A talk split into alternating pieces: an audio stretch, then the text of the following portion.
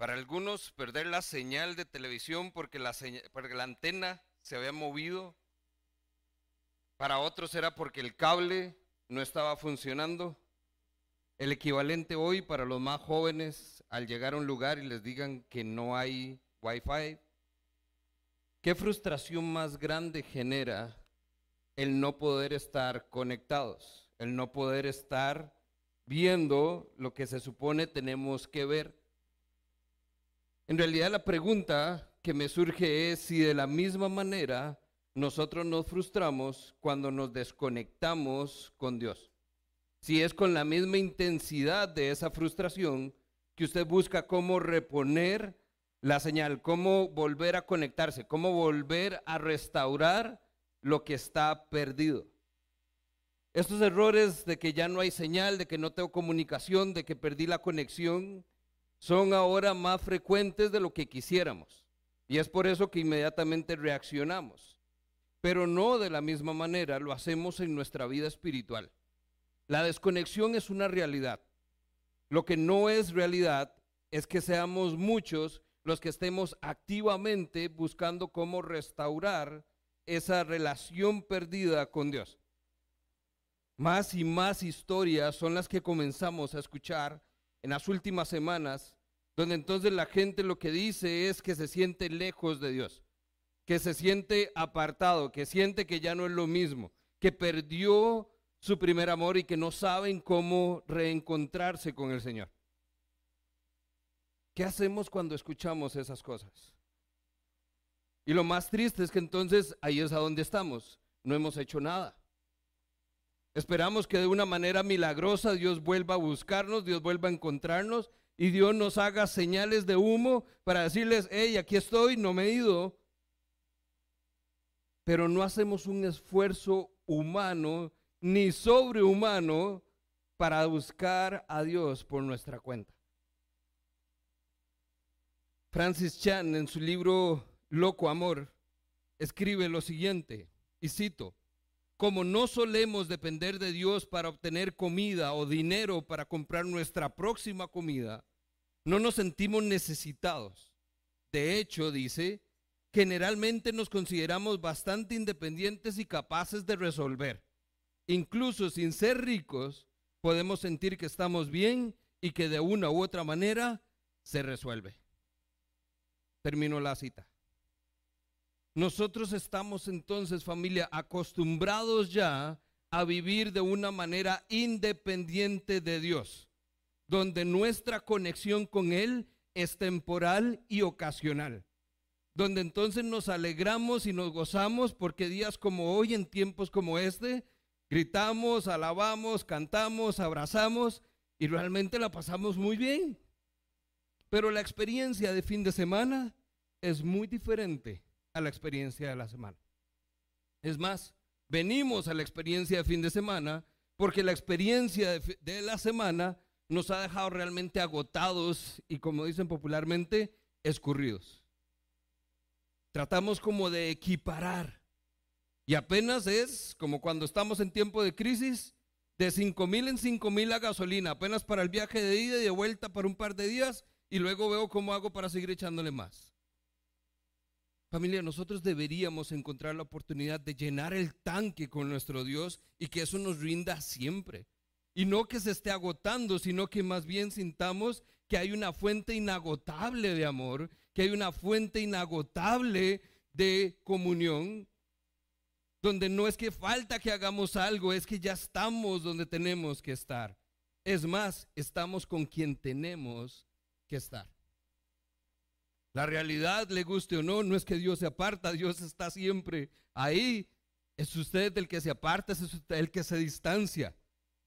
Y la frase que siempre confronta muchísimo es que cuando usted dice y afirma que Dios está lejos o que usted se siente lejos, ¿qué tanto más lejos si Dios está en su corazón? Eso quiere decir entonces que Dios no está en mi corazón. Y si Dios no está en mi corazón, pues mucho me debo preocupar. Proverbios 3, nos dice en el verso 5, confía en el Señor con todo tu corazón y no en tu propia perdón, y no en tu propio entendimiento. Busca la voluntad de Dios en todo lo que haces y Él te mostrará cuál es el camino que debes tomar. ¿Qué es lo que dice? Confía, busca. Son dos verbos activos, acciones que nosotros como creyentes tenemos que estar haciendo y no dice que cuando algo pase veo a ver cómo hago o que cuando algo pase entonces lo busco. Estos son tiempos activos, es algo que debería ser constante en la vida del creyente. No buscamos a Dios porque estamos mal, porque no es un 911. Es que buscamos a Dios porque lo necesitamos. Y hasta donde yo sé, eso es siempre. Todos los días, todas las semanas. Corríjame los que tal vez tienen más tiempo en el Evangelio a ver si es diferente. Pero todos los días es la misma necesidad como si lo hubiéramos conocido hace 5, 10, 15, 20 o más años. Esta familia debe cambiar y puede cambiar. Hay ciertos hábitos que nosotros entonces podemos desarrollar para de cierta manera experimentar una mayor dependencia con Dios, una mayor comunión con Dios.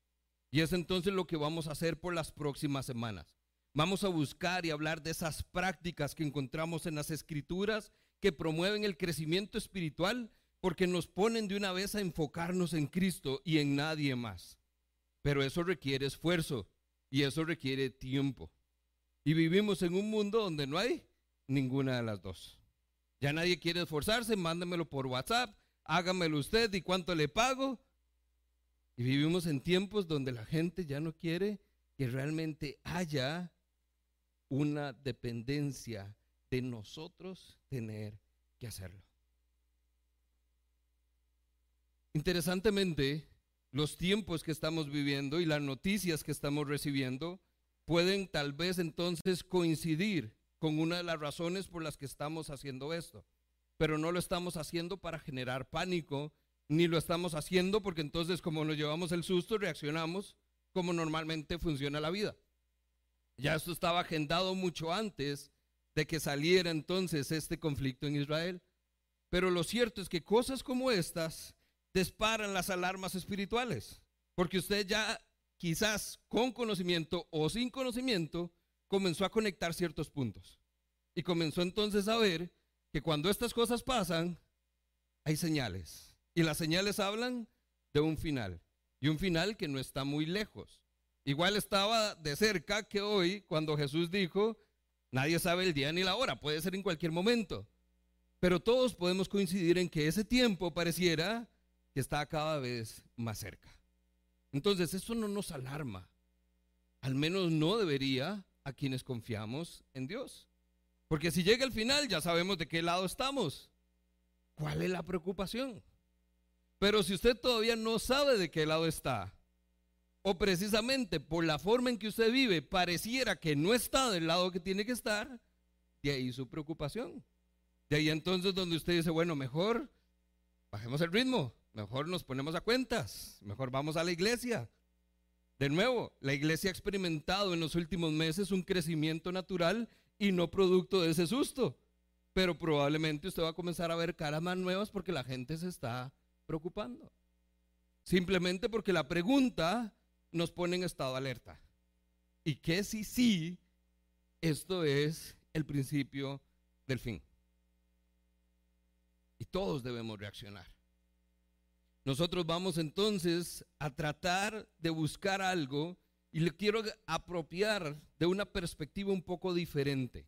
Porque no es entonces con un sentido de urgencia, no es entonces con un sentido de alarma de qué hacemos.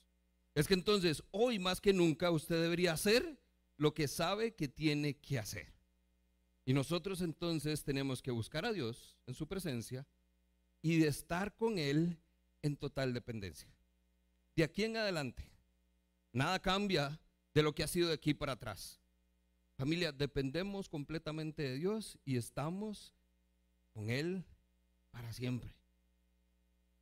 Si hemos tomado las decisiones que conllevan a esa certeza y a esa seguridad. Entonces, si no es así, quiero tomar un tiempo por las próximas semanas para que entonces estemos claros en algunos aspectos que como iglesia que como creyentes, colectivamente, y como personas individualmente, podamos entonces, de cierta manera, ponernos a cuentas con Dios. Y cuando digo ponernos a cuentas es buscarlo. Es simplemente saber que estoy con Él y que estoy haciendo lo que Él espera que haga. Que vamos bien. Para que eso entonces no me genere temor, sino más bien me genere certeza, seguridad y la esperanza de que Cristo viene y pronto. Amén. Oramos y que sea el Señor entonces que nos guíe. Padre, bueno, hoy damos gracias esta noche, Señor, por tu presencia entre nosotros, Señor, por ese Espíritu Santo, Señor, que realmente inunda este lugar, Señor, y nos hace sentir que podemos alabarte, Señor, que podemos adorarte con total libertad todavía. Gracias, Padre, por lo que estás haciendo en nosotros y a través de nosotros. Gracias por esta comunidad, Señor, donde podemos ver, Señor, que estás haciendo una obra y que como dice tu palabra, la vas a perfeccionar cada día hasta que regreses, Señor. Así que te decimos, Señor, aquí estamos, sigue trabajando en nosotros, sigue usándonos, Señor, para trabajar en otros, Señor, y esperamos con ansias el día en que te veamos venir, Señor, como lo prometiste, para poder entonces llevarnos a donde tú estás y estar contigo para siempre y por toda la eternidad. Oramos esto en tu nombre y la iglesia dice, muy bien, vamos a desarrollar esto en cuatro semanas. No vamos a hacer una serie, es decir, no van a ser serie, eh, enseñanzas que desarrollan una serie, sino va a ser una serie de enseñanzas. Lo que vamos a hacer es que vamos a ver cuatro temas específicos que van a equivaler a esto. La frase que yo quiero que usted tenga presente es en su presencia y en total dependencia. ¿Cómo hacemos o qué hacemos? ¿Cómo nos comportamos cuando estamos con Dios, sabiendo que dependemos totalmente de Dios. Porque eso es como entonces estar frente al espejo y estar desnudos. ¿Sabe usted? Lo que ve lo que lleva. No hay quite. Esa es la misma perspectiva que quiero que yo, que, perdón, que quiero que usted ponga con Dios. Es cuando usted está frente a Él, a como usted es, pero a como Él es. Y eso le genere a usted esperanza y seguridad. Y vamos entonces a desarrollar cuatro temas. Vamos a ver cómo damos cuando estamos con Dios y en la presencia de Dios y dependiendo de Dios. Vamos a ver entonces cómo oramos, cómo ayunamos y cómo adoramos. Algunas de esas conocidas como disciplinas espirituales. Pero yo creo que ya hemos tratado de enseñarlo como disciplinas y nos pasa a todos como lo del gimnasio. Todos queremos, algunos lo intentamos, pero más de uno, aquí estamos. ¿Verdad? Y por lo que usted ve, no se logra. De pura intención familia no sale esto. Entonces quiero darle la perspectiva de que esto sea un hábito. ¿Cómo usted puede ver si estas prácticas son realmente hábitos en su vida? Porque este es el estilo de vida sobrenatural al que Dios nos llama y a través del cual podemos ver su fidelidad y podemos ver que Dios realmente es el que se encarga de todo. Todo depende de Dios, no de mí. Y todo se trata de Dios y no de mí. Esa es la perspectiva que entonces nos pone a nosotros hoy frente a Cristo. Cuatro semanas enfocados en Cristo. Ahora, Nada más lo vamos a hacer alternado. Porque entonces, por las próximas cuatro semanas, también voy a estar fuera atendiendo unos compromisos con la organización. Voy a estar en Vida Abundante Cartago. Tenemos un retiro de matrimonios eh, con todos los pastores de Vida Abundante, que lo tenemos una vez al año para buscar dirección, para estar juntos, para poder orar también y ver qué es lo que tiene Dios. Entonces vamos a estar alternados y van a haber otras personas compartiendo otros temas y yo cada 15 voy entonces a estar añadiendo un temita más a lo que ya vamos a ir viendo. Con esto así, vamos entonces a ver el primero de estos temas. Vamos a ver cómo entonces podemos dar en su presencia y en total dependencia. Si no tiene su Biblia, ahí nuestros servidores les pueden alcanzar una para que esté preparado. Hoy los textos van a estar también en pantalla porque a diferencia de como tradicionalmente tengo preferencia a enseñar, esto es algo más temático. Entonces vamos a tener mucho contexto bíblico. Entonces ahí van a estar las citas también para que usted las pueda seguir. ¿Por qué empezar con dar? Esto es uno de los hábitos que es realmente difícil. No es el más difícil y no es que hayan unos más difíciles que otros. Yo creo que orar, dar, adorar y ayunar son prácticas que realmente no es fácil de llegar a ser un hábito, o menos poder decir que tenemos un estilo de vida que gira alrededor de estos elementos. Pero el dar es el que más ha resonado, desde dos perspectivas. Usted puede estar, perdón, tres, usted puede estar en uno de tres escenarios. Usted es una persona que hoy actualmente da y lo está haciendo bien y entonces lo que usted va a escuchar es Dios diciéndole, siervo bueno y fiel. Lo has hecho bien en lo poco, te voy a poner a cargo de mucho. Puede que usted lo esté haciendo, pero de una manera restringida. Ojo, no estoy diciendo que bien o mal. Es simplemente usted lo está haciendo, pero no necesariamente como debe. Y entonces Dios le puede enseñar qué es los ajustes que tiene que hacer. O tercero, usted puede que entonces sea uno de los que no lo esté haciendo del todo. Por las razones que sea, que se respeta. Malas experiencias en otras iglesias, nunca nadie le enseñó, esta es la primera vez que usted oye algo como esto, o simplemente usted ha habido tanto de todo que no sabe ni qué creer ni qué hacer. Y cualquiera de las posturas es válida.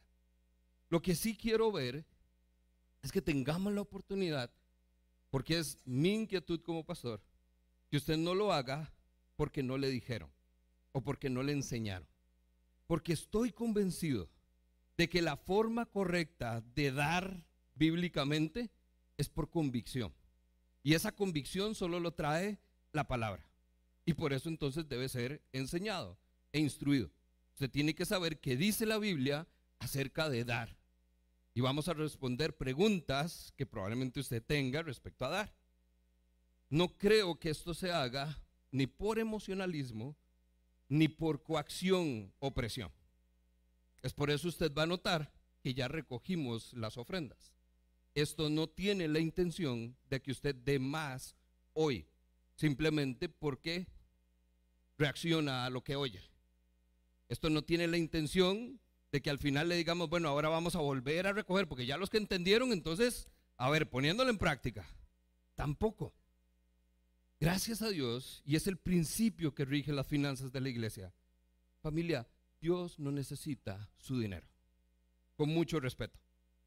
Dios no necesita nuestro dinero. Él lo que necesita es nuestra obediencia y que nos alineemos a su voluntad. Y es por eso que creemos que entonces usted puede reaccionar a la palabra, no por emocionalismo, sino por convicción, por el Espíritu, y hacer los ajustes correspondientes en su vida. Y que usted por lo menos pueda decir, alguien me lo dijo, alguien me lo enseñó porque no sé si es su caso, yo lo aprendí muy tarde en la vida. Y cuando ya uno crece y se hace mañoso, vea, ajustarse a lo que dice la palabra cuesta mucho. Cuesta mucho. Entonces, de primera entrada, ponemos entonces lo que queremos y lo que no queremos. No queremos coaccionar ni, ni presionar de alguna manera. Simplemente queremos entonces que usted conozca la perspectiva bíblica de lo que Dios dice que es dar y cómo entonces el dar, que es algo que Dios quiso que hiciéramos, puede acercarnos a Él y puede ayudarnos a vivir dependiendo de Él. Amén. Dar se menciona en la Biblia 2151 veces. Póngale nada más más de 2000. ¿Por qué le doy ese número? Porque otras palabras que consideramos igual de importantes, orar, por ejemplo, es solo 370 veces. Creer, que hay que creer, se menciona solamente 270 veces. Amar, que es una de las más importantes, 714 veces. Por cantidad y repetición, el tema de dar toma un lugar predominante. Vamos a hablar de dar también porque es un tema recurrente en la Biblia. Y más aún, lo vamos a ver desde una perspectiva de promesas. La Biblia tiene alrededor de siete mil y resto de promesas. que depende de cómo lo veamos, la mayoría de ellas, adivine cuál es el tema sobre el cual Dios está prometiendo. Dar. Ya sea el dar o el ser generoso. Esto es de lo que Dios habla en muchas, muchas, vamos a decir miles de sus promesas. Lo cual habla que entonces es un tema recurrente en la Biblia, es un tema recurrente en sus promesas y lo hace un tema importante hoy para nosotros. Desde esa perspectiva, vamos a responder entonces tres preguntas. La primera de ellas es la más obvia. ¿Por qué? Partamos de que usted no sabe nada. Llega a los pies de Cristo, llega a una congregación y usted ve que todo mundo algo hace.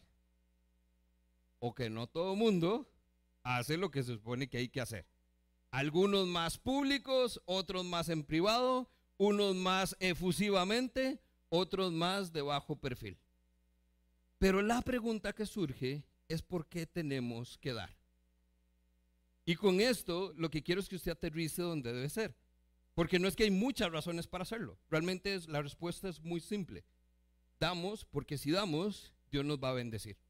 Esa es su promesa. Hay promesas para aquellos que dan. Y la promesa de Dios se cumple. Así que si usted da, usted va a recibir. ¿A qué me refiero con esto? Obviamente es más fácil decirlo que hacerlo, porque la realidad es que somos seres egoístas. Muchos de nosotros todavía lidiamos con esta parte de inmadurez. Dar no es fácil y no nos sale natural. Así que tampoco alce mucho pecho si usted lo está haciendo.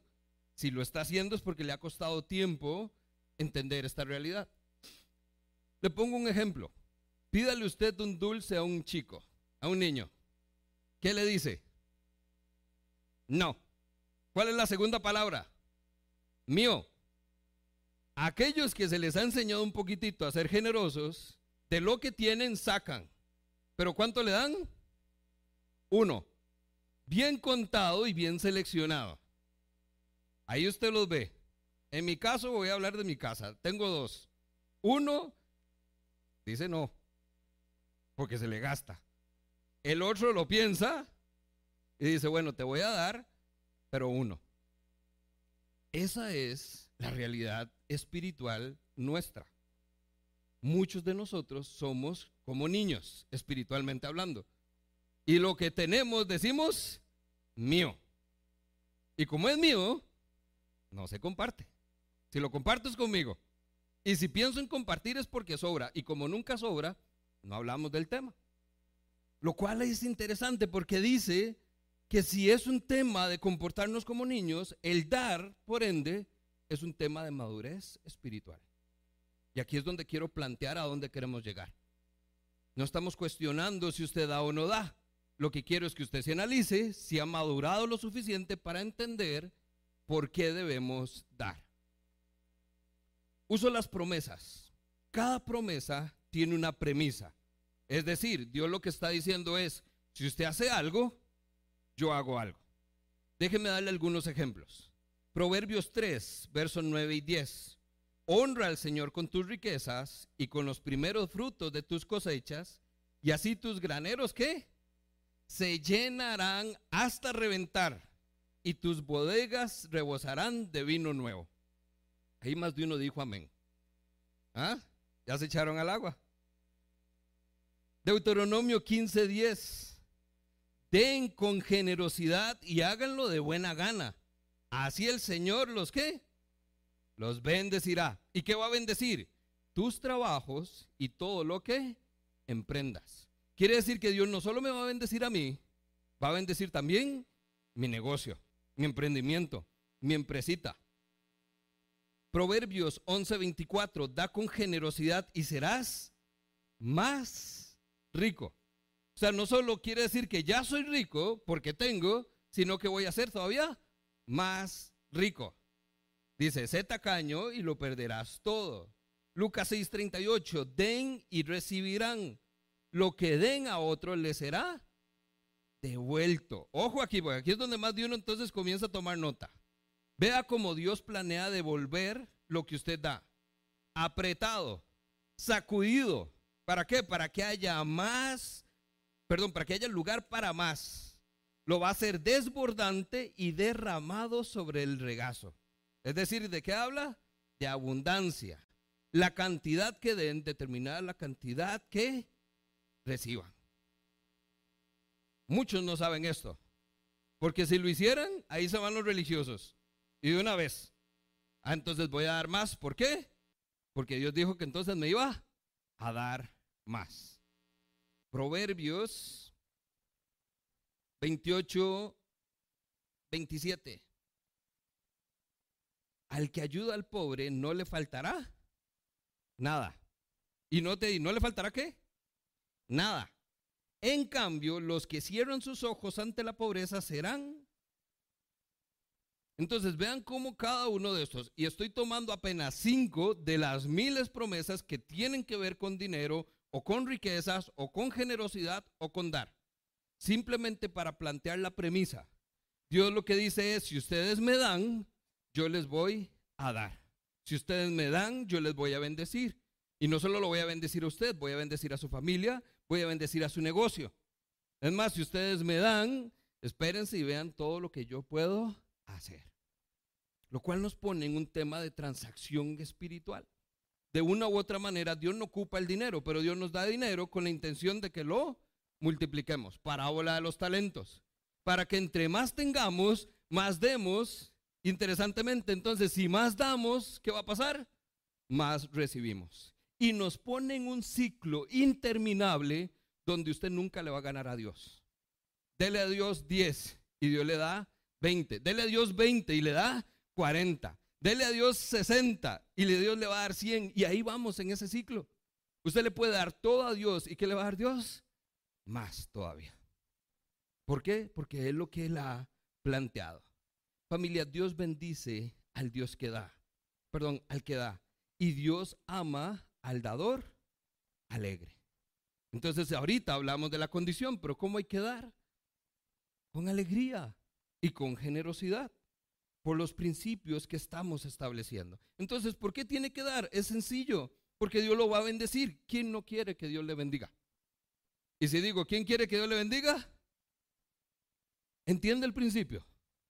Entonces, supere la primera barrera. No trate de entender por qué. El por qué es sencillo. Superamos la primera barrera, pero llegamos al segundo nivel. Porque una vez que entendemos que tengo que dar y que si doy voy a tener algo, viene la segunda pregunta natural. ¿Cuánto? ¿Cuánto es entonces lo que hay que dar? Y aquí es donde viene el tema interesante. A diferencia del Antiguo Testamento, el Nuevo Testamento no establece en ningún momento un rubro, ni un porcentaje, no dice cuánto. El Nuevo Testamento sí establece algunos principios que pueden determinar cuánto vayamos a dar. Déjenme mostrarles el ejemplo. Hechos 20:35. Dice, recuerde las palabras de Jesús cuando dijo, hay más dicha en qué? En dar que en recibir. Y ahí usted brinca. Porque usted dice, mentira. Se acerca Navidad. ¿Cuánto les gusta recibir? ¿Ah? Dejemos nuestro orgullo un poquito de lado. Porque yo sé que usted está tratando de vivir a la altura del texto. Pero yo me voy a poner también a la altura del texto.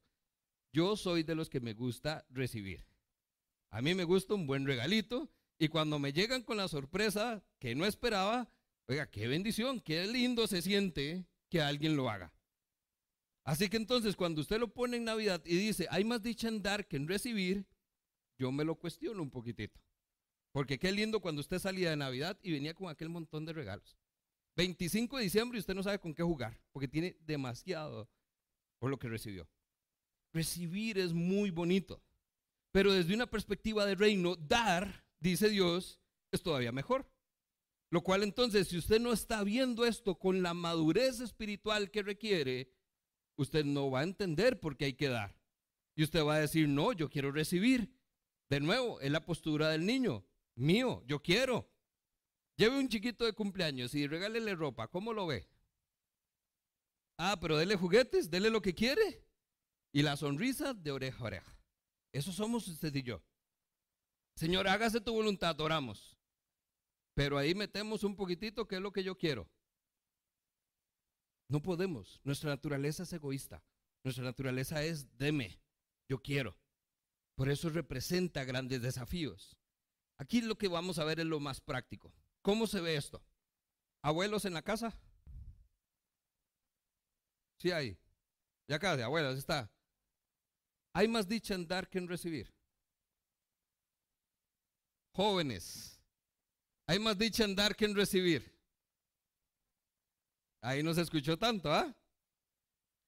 Esto es una cuestión de vida. Yo soy papá y aprendí que es mejor dar a mis hijos que recibir.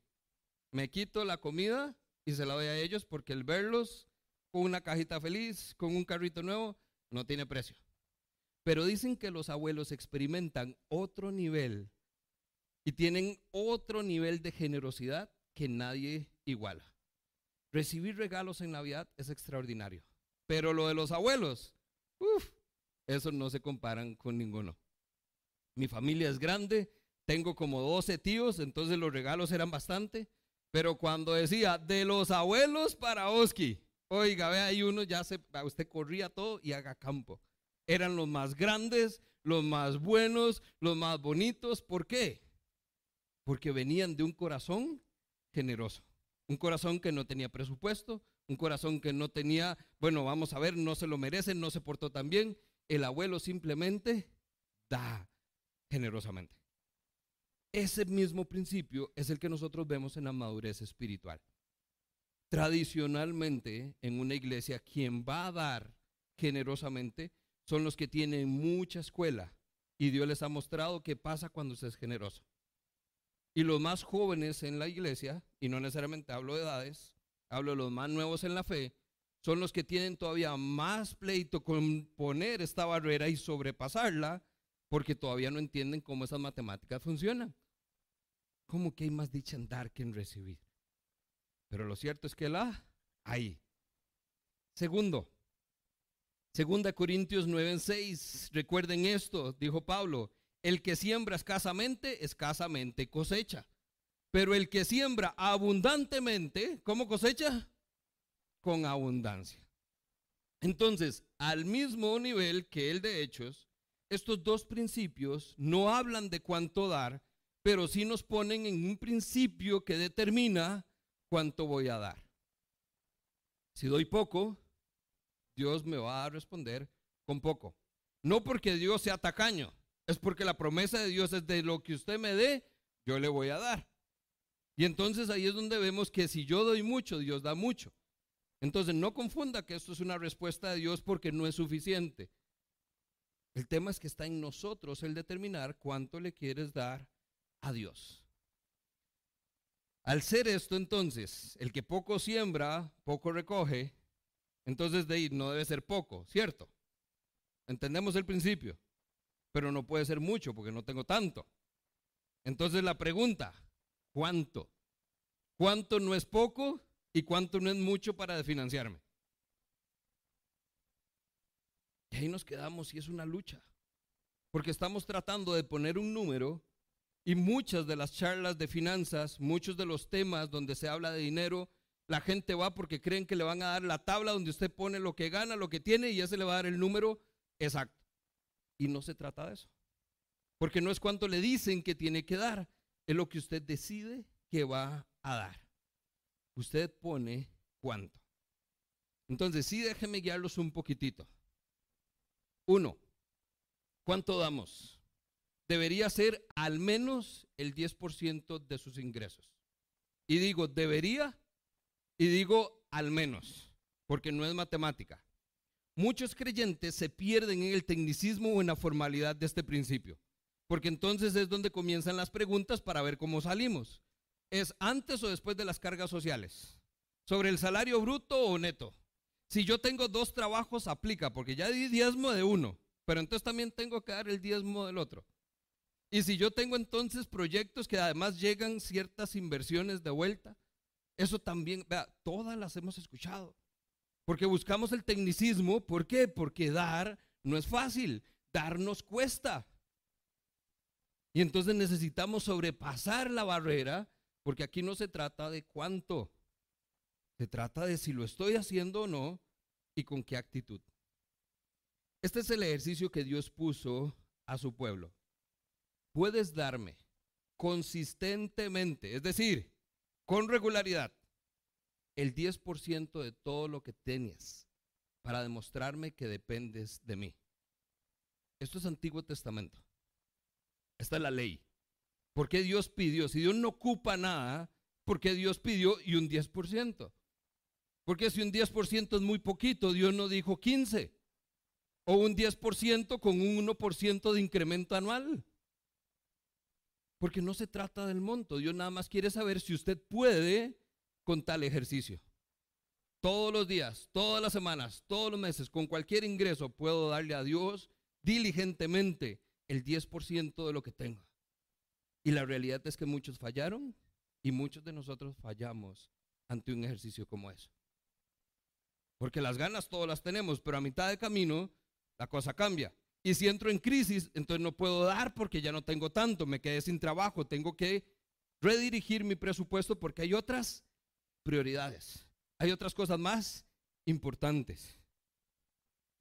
Y note que esas son las preguntas que usted y yo hacemos, o las respuestas o las justificaciones que nos damos. ¿Realmente hay algo más importante que Dios? El haberme quedado sin trabajo entra en crisis que Dios es el que sale por dentro.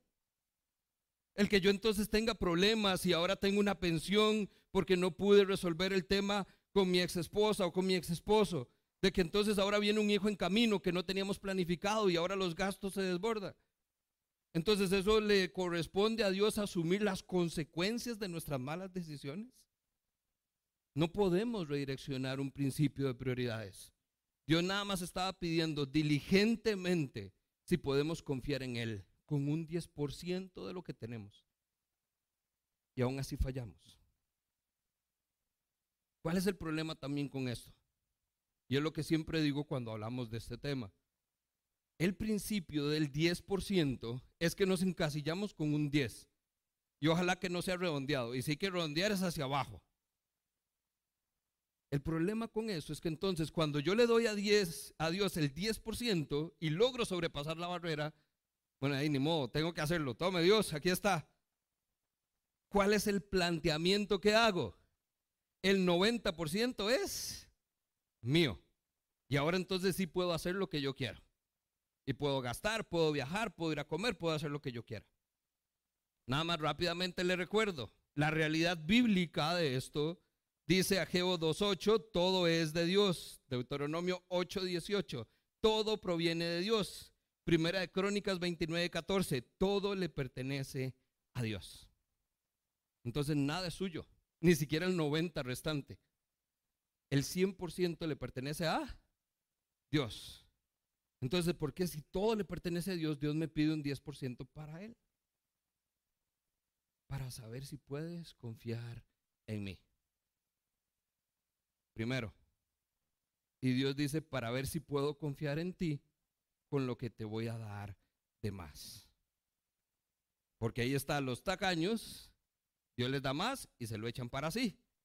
Pero a los generosos, a los que pasan la prueba, a los que cumplen con el ejercicio, Dios les da más porque sabe que van a dar más. Y se convierten no entonces en canastos de bendición, sino en canales de bendición. Pero porque entiendo que todo le pertenece a Dios. El diezmo es entonces un programa de entrenamiento de dependencia. Solamente. No es un ejercicio obligatorio, no es un mandato específico para la iglesia hoy como tal, pero sí es un muy buen punto de partida para aquellos que queremos buscar a Dios en su presencia y tener en Él total dependencia. Créame, si lo logra con el 10, del 11 en adelante, vamos sobre ruedas. Pero llegar al 10 cuesta un montón. Hago el paréntesis. Yo les conté, yo no llegué al Evangelio pequeño, llegué ya en mis casi 30 en mis casi 30 ya había pasado la etapa de tener trabajo. Y en mi trabajo era lo que yo gano, es mío. Hace mucho tiempo Mi primer salario fue de 130 mil colones mensuales, tiempo completo. Y de esos, lo primero que hice fue sacaba 132 mil para pagar el carro. Primera prioridad mía. No comí, viajaba eh, o pedía ray o le decía a mis papás que me fueran a dejar. No gasté absolutamente nada porque mi prioridad era tener el carro. Más adelante, cuando entonces comienzo a escuchar de esto, digo yo, ¿se imagina sacar el 10%? Bueno, 13 mil colones no es para tanto. Segundo principio. Paso entonces, me cambio de trabajo, me ofrecen una compañía extranjera y ya comienzo a ganar 1.200 dólares. Primero en dólares y ya aquello tenía dos ceros. Usted dice, oh, vaya, ahora sí la logré. Oiga, estoy hablando un carajillo de 22 años. Por supuesto que el dinero era mi mundo.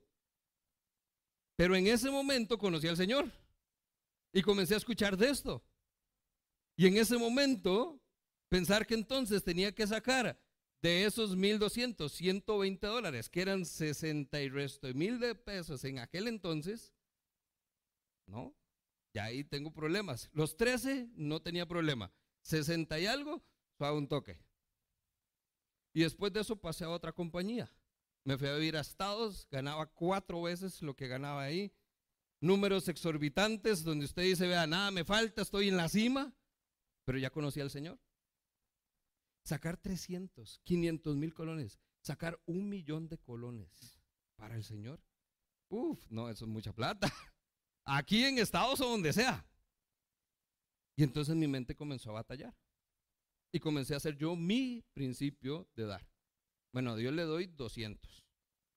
¿Por qué 200? Número random. Yo me sentía generoso. Pero el millón de pesos es mucho. Los 13 mil sé que es muy poco. Y ahí comienzo a hacer matemáticas. Familia, y ese somos nosotros. Haga el cálculo con su salario. Obviamente sería diezmar hace 30 años donde hablábamos de pesos. Hoy donde entonces hablamos de miles de miles, ya no es fácil. Pero el diezmo es un programa de entrenamiento de dependencia. Déjeme decirle por qué. Deuteronomio 14, 23. Dice Dios lleva el diezmo al lugar de adoración designado, el lugar el que Dios, Señor tu Dios, elija para que su nombre sea honrado, y cómelo ahí en, en su presencia. Lo harás así con el diezmo de tus granos, del vino, del aceite, de los machos, de las primeras crías y las manadas. Es decir, el diezmo no es solo dinero, el diezmo es el 10% al menos de todo lo que usted tenga. Pero vea que entonces no es lo que Dios dice que hay que diezmar, no es el tecnicismo. Si eso entonces ahora mis propiedades, si es sobre mis ingresos, si es sobre un salario. Vea que el enfoque del pasaje no está ahí. ¿Cómo termina el pasaje? Dice, esta práctica te enseñará a qué? A temer siempre al Señor. El diezmo no se trata de cuánto o qué. El diezmo se trata de si podemos temer al Señor siempre. Traducido a un contexto del Nuevo Testamento, es si puedo o no confiar en Dios siempre. ¿Con qué? Con todo lo que tengo. Ese era el propósito del diezmo en el Antiguo Testamento y sigue siendo el propósito del diezmo en el Nuevo Testamento. Si usted lo quiere ver hoy, es simplemente un programa de entrenamiento donde usted se somete a prueba para ver qué tanto confía usted en Dios. En lo poco, en lo mucho y en absolutamente todo lo que tiene. Haga el ejercicio y me cuenta a ver cómo le va. Ahora, toco nada más rápidamente me está ganando el tiempo, ¿qué pasa si no doy el diezmo?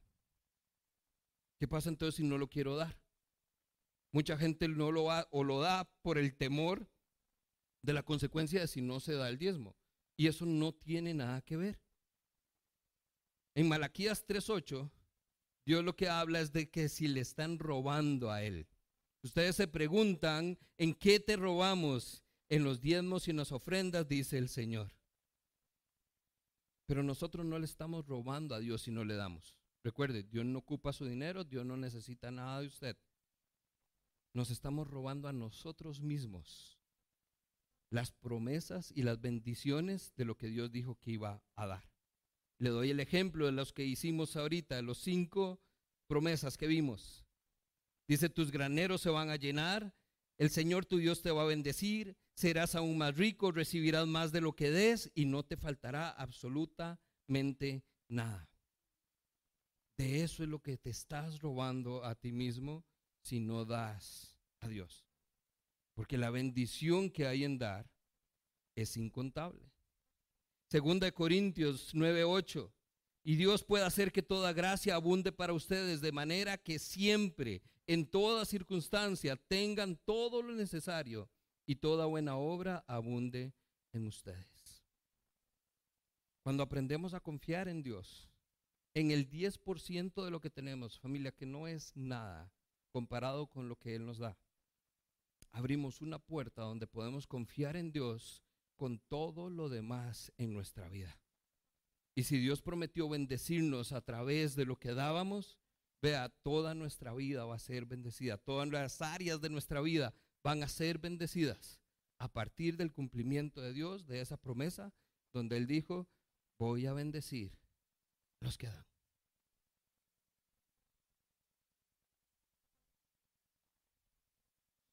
Entonces, ¿cuánto hay que dar? Al menos el 10%. Pero la forma práctica de responderlo, ¿cuánto tienes que dar? Lo que decía tu corazón. Se lo ha escuchado, 2 Corintios 9:7. Lo ponemos aquí todas las semanas. Cada uno debe dar según lo que haya decidido en su corazón, no de mala gana ni por obligación, porque el Señor ama al que da con alegría. Entonces, ¿cuánto? Usted lo pone. Es un cheque en blanco. Usted decide. Y ojo, recuerde, Dios no se preocupa por el monto. El tema del dar no tiene nada que ver con cuánto. Tiene que ver con si lo haces y cómo lo haces.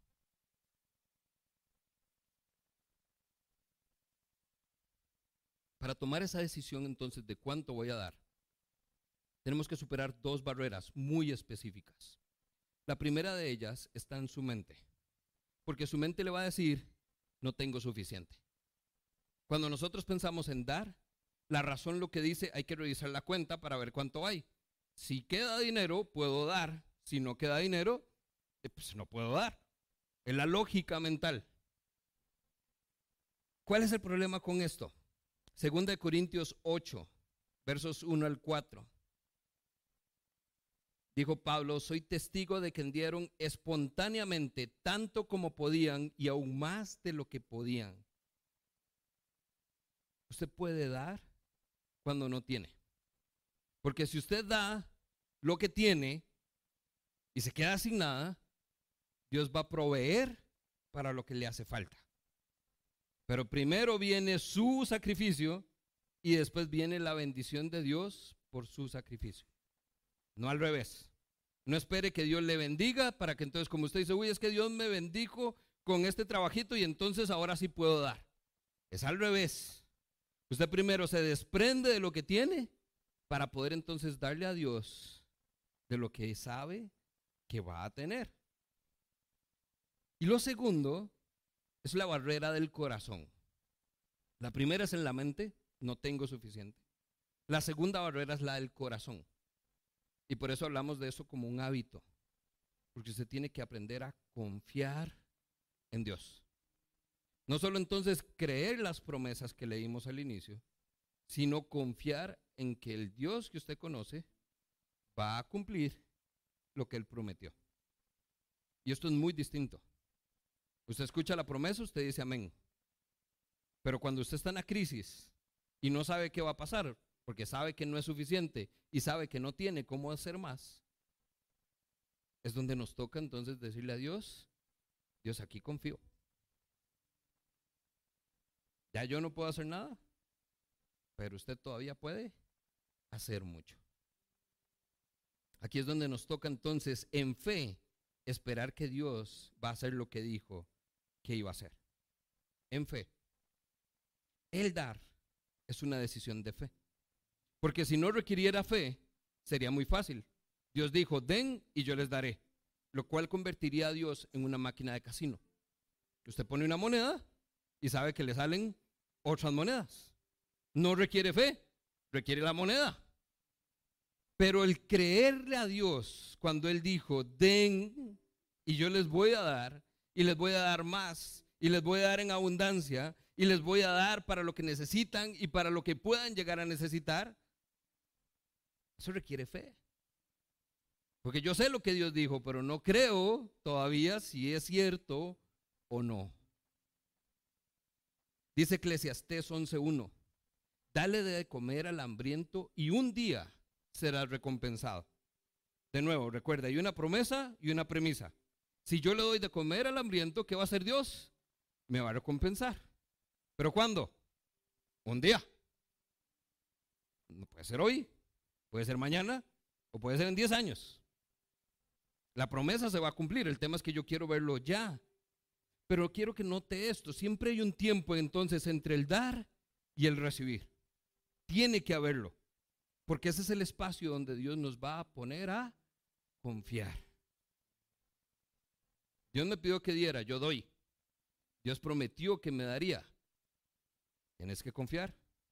Se pone la mano de inmediato, pero usted tiene que confiar en que Dios va a dar y le va a dar lo que usted necesita y cuando lo necesita. Ese tiempo es necesario porque es cuando Dios va a trabajar en nosotros. Lo cual nos pone entonces en una decisión clave. ¿Doy con la razón o doy con el corazón?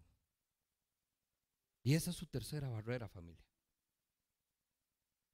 ¿Usted da con el corazón o da con la razón?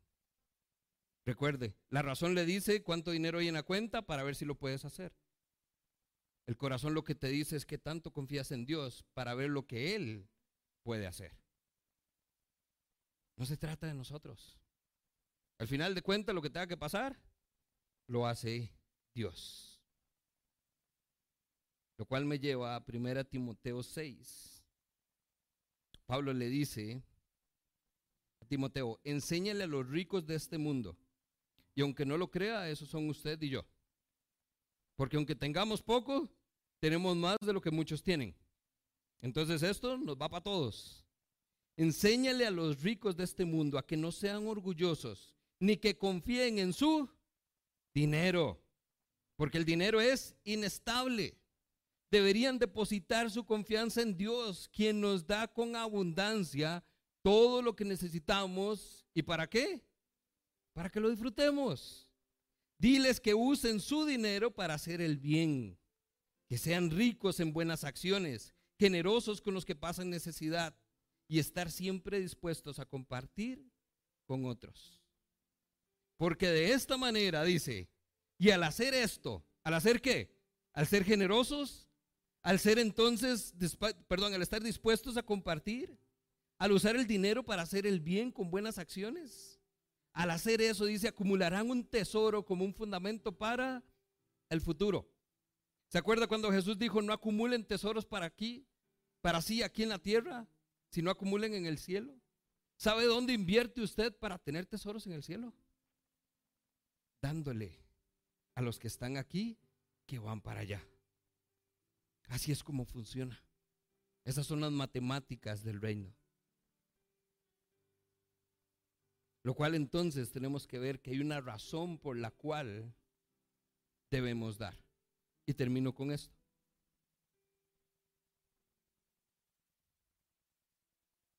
No dar es una señal de inmadurez. Por el contrario, dar, dar generosamente y dar con alegría es una señal de madurez. Nosotros somos muchas veces como niños recién nacidos, que entonces solo lloran pidiendo para sí mismos. Cuando ya deberíamos estar cuidando a otros y enseñándole a otros lo que ya hemos aprendido. A mucho golpe y a pura buena escuela de vida. Pero ya muchos hemos aprendido la lección. Dice Proverbios 21, 26, hay quienes pasan la vida entera codiciando, pero a los justos les encanta dar. Esa es su señal de madurez. Usted le encanta dar. No revisa su cuenta, usted nada más da. Porque si usted da de lo que tiene, Dios le va a proveer para que siga dando más. Número dos, dar es un acto de obediencia, de adoración y de humillación. Esta es la prueba de carácter, familia. Dice entonces 2 Corintios 9:13, como el resultado de su ministerio se le dará la gloria a Dios, pues la generosidad de ustedes, lo que está hablando es de la obediencia que han demostrado por la buena noticia de Cristo. ¿Quieres saber que está haciendo lo que Dios quiere que haga? De.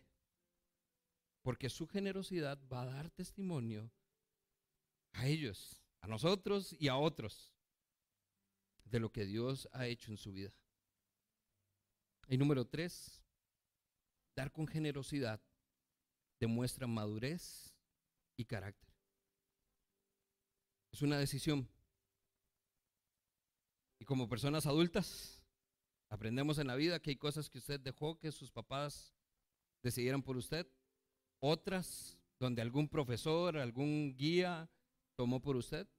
Pero llegó un momento en la vida donde usted dijo, toca, y usted toma su decisión. Es lo que nos recuerda entonces nuestro pasaje siempre acá. Cada uno debe dar según lo que ha decidido en su corazón. El dar o no a Dios es su decisión. El cuánto es su decisión. El por qué, usted lo sabrá. Porque aquí no necesitamos su dinero y Dios no necesita su dinero. Pero sí lo da y lo da bajo esa premisa, no de mala gana ni por obligación. Créame que Dios va a multiplicar esos recursos. Y como iglesia, que somos un lugar donde se captan muchas de esas riquezas que Dios da, podemos entonces seguir multiplicando nuestros graneros y seguir siendo de mucha bendición para muchas otras personas. Entonces familia, esto simplemente es un recordatorio, es una enseñanza para ajustar o es una invitación para que seas parte de lo que Dios está haciendo en este lugar.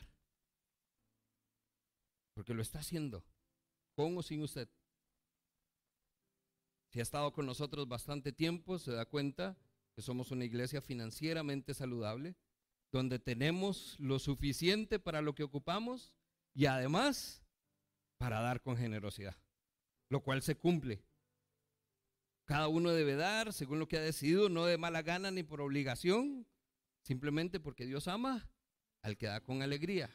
Y el verso 8, y entonces Dios proveerá a ustedes con abundancia para lo que necesiten y para que puedan seguir dando todavía mucho más. Ese es el principio. Es una invitación a que sea parte de lo que ya Dios está haciendo. No se sienta presionado, no se sienta coaccionado porque no estamos pidiendo nada. Y perdón que me haya extendido, pero termino con esto. Le dejo tres formas en que usted puede hacer esto realidad en su vida a partir de lo que Pablo nos puede mostrar. Si Pablo es el que nos muestra esa invitación constante de cómo, por qué y cuándo damos, vea lo que Pablo dice también. A Filemón le escribió y le dice, pido que pongas en práctica la generosidad que proviene de tu fe. Número uno, ¿qué puede hacer usted con lo que escuchó hoy? Ponga en práctica su generosidad, porque proviene de su fe. Y ahí entonces mide su fe. Número dos, a los corintios les dijo, ustedes, así como sobresalen en todo, procuren también sobresalir en la gracia de dar. Esos son los que usted conoce. Esa gente generosa que da en abundancia. Y usted dice, ¿de dónde sacan tanto para dar tanto? De nuestro Padre que está en el cielo, que prometió que al mucho daba, mucho se le daba. Haga la práctica. O número tres, a los filipenses, Pablo le dijo, grande ha sido mi gozo en el Señor, que al fin han reanudado ustedes su cuidado por mí. Quizás usted lo ha hecho y lo dejó de hacer por alguna situación, creyendo que por no tener, que por no tener suficiente o que por estar en una crisis no puede hacerlo. Reanude usted el cuidado por la iglesia de Cristo. Reanude su compromiso con Dios. Pero no lo haga por nosotros. Hágalo por usted. Porque usted es el que va a ver los beneficios. Aproveche la oportunidad y no la deje pasar. Porque cuando Dios bendice, bendice abundantemente. Rebosan, se desbordan sus bendiciones. Amén.